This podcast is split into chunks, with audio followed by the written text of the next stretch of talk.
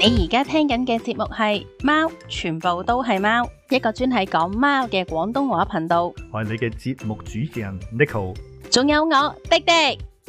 收聽前記得 follow 我哋，撳埋個鐘仔，接收最新嘅節目通知。係啊，喂，呢個層，係咯，我突然間諗起，仲有一樣嘢喺屋企咧，可以即時減低幾度，就係地氈啊，嗯，地氈。誒、有好多唔同類型嘅地氈嘅，咁以前咧我有買啲啊、類似我當係廁所前邊嗰塊係啦，咁嗰啲，總之你唔係鞋濕濕嘅，你係棉嘅。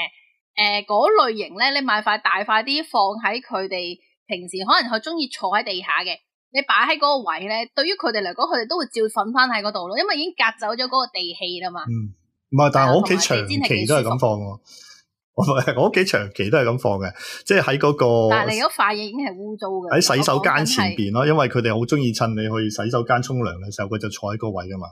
我講緊係買一塊可唔可以大塊啲同舒服啲嘅？啊冬天啊，唔好搞到嗰塊日大塵㗎啦，呢嚿塵已經。吓、我啊成日 換噶嘛，成日換㗎啦已經已經係不斷製造垃圾咁樣，成日去姨家家姨媽媽姨媽家私度換嗰只，我唔知點樣形容嗰只，好多毛嗰隻地毛嗰個啊係啊，好多唔係一條條毛嗰係個，啦，手指尾咁大嗰只咧，我知我知，我都係用呢個噶，係啊，好似唔知平價嘅時候會十九二十蚊就有一塊十九個九一塊啊，我係咯冇記錯，十九個九一塊。係咯所以誒成日換有嗰塊咯咩啊？有灰色、深灰色、誒、呃啡色噶嘛橙色都好似出過，屋企出現過橙色嘅， ？Really，我就係知佢冬天嗰陣時，有陣時又會有啲紅色嘅另外一啲質地，係一個幾好嘅風水產品。 高水橙十九個九抵啦，唔使買咁貴噶嘛。係咯，所以就哦誒間唔中就會換咯嗰張嘢，咁所以啊 OK 嘅。佢平時都係瞓嗰嗰個位㗎啦，咁樣咯。我哦咁你又衰啲嘅，我好啲嘅，我有一塊係佢哋專瞓嘅，我就唔會自己踩只腳落去嘅。 咁誒、呃冬天都係㗎，冬天睇下，因為誒、呃有一段時間，我譬如我出街，我見到有好多嗰啲幾多蚊店咧，嗯有啲好大塊可以擺喺梳化前邊啊，或者啲人好興話擺喺誒廚房你企嗰個地方就冇咁凍，咁你咪買兩塊呢啲擺個地下度，等佢哋又可以誒行、路嗰陣時又唔使咁凍。咩？其實我覺得佢哋好慘啊，腳板底凍噴噴咁踩喺個地度。我我見佢哋嘅，我見佢嘅移動速度係高咗咯，由一塊地氈去到另外一塊地氈。梗係啦，唔想掂個地，因為地下咁凍。係啦，唔係今年好咗嘅，係啊，冇咁凍啦，已經真係咩？我覺得今年好凍啊，唔知我而家總之我米芝蓮緊咯，係成啦個人都閂咗窗啊嘛，米芝蓮嘅狀態今年終於閂到窗啊嘛， 你嗰個係唔係你係封翻個位啫？你之前一路都漏風噶嘛，係啦，冇錯，屋漏兼逢連夜雨咁樣， 好慘啊！喂，咁所以咧嗱，都係翻翻轉頭啦。如果你係嗰啲咧誒誒無電系列咧，我覺得 O K 嘅，同埋無電系列有誒，仲有兩樣嘢，我真係唔記得咗。嗯誒、我見到 Neko 神嘅貓子佢有寫話呢一個嘅暖水壺、暖水袋啊。嗯，我覺得呢個都 OK。另外有一樣嘢咧係叫做動物嘅暖手，呃即係我哋人類嘅暖手包啦。啊但係咧，原來佢嗰陣時有出過一個係動物系列嘅。咁點啊咧？叉電啦，定係倒熱水啦，定誒、係我哋人嗰啲暖手包咧，白色嗰啲啊，即係誒搣啊開個包裝拎出嚟揈兩嘢，捽下捽下佢，跟住佢就會發熱嘅。咁咧有段時間咧喺嗰啲啊彩妝係咪叫彩妝公司啦？藥又或者妝動係啊，屬係啊藥妝公司咧，或者係啲誒動物鋪咧，佢啲係出動物系列，咁嗰塊嘢就大塊啲嘅。但係如果你係用嗰只嘅朋友，你小心啲，啊睇下你只小動物誒、會唔會極度好奇啦。如果有嗯啲極度好奇，佢真會走去咬個包裝紙咧，咁我就唔好用嗰個款啦。嗯嗯嗯，係啦，如果你真係用嗰款嘅，你又未試過嘅，咁你就唔好就咁一一個咁嘅白色袋掟俾佢，喂，你自己去取暖啊啦，千祈唔好，都係擺翻喺啲誒墊下邊，咁等佢暖翻上去就得噶，就唔好直接俾佢哋接觸佢哋啲皮毛咯，咁啊可以避免佢哋咬啊、舐啊、唔搲啊、係你話走啊係咁樣咪樣真係咁大問題咧？我記得嗰隻嘢好似唔知係鐵粉定咩嚟嘅，咁就唔嗯係太大問題，但係你搞爛咗，搞到成個地方都係咧，都係麻煩。因為揾個氈咁樣墊住佢，然之後放喺下係邊啦啊啦，係啦，咁就揾個好墊啲墊住係最安全咯，同埋唔使直接掂到佢哋啲皮膚嘛，因嗯為當佢哋瞓着咗嘅時候，佢哋唔會喐咧，你唔知會唔會好似人咁灼傷啲皮膚嘅。咁除咗太大，即係大咗之外，其實其實同人類嗰個應該冇乜分別。嗯，我冇啊，我嗰陣時冇，因為人哋人哋俾我呃 嗰嗰盒，誒、我覺得分別唔大，所以到最後拎咗去俾人用咯。嗯，人都係一隻大少少嘅動物嚟嘅啫。系啊，系啊，系啊，所以就無電系列嘅保暖嘢有好多咯。咁又用電嘅就要小心嗰個開關設定啊、時間制嗰方面。如果唔係係啊就變咗好多咧。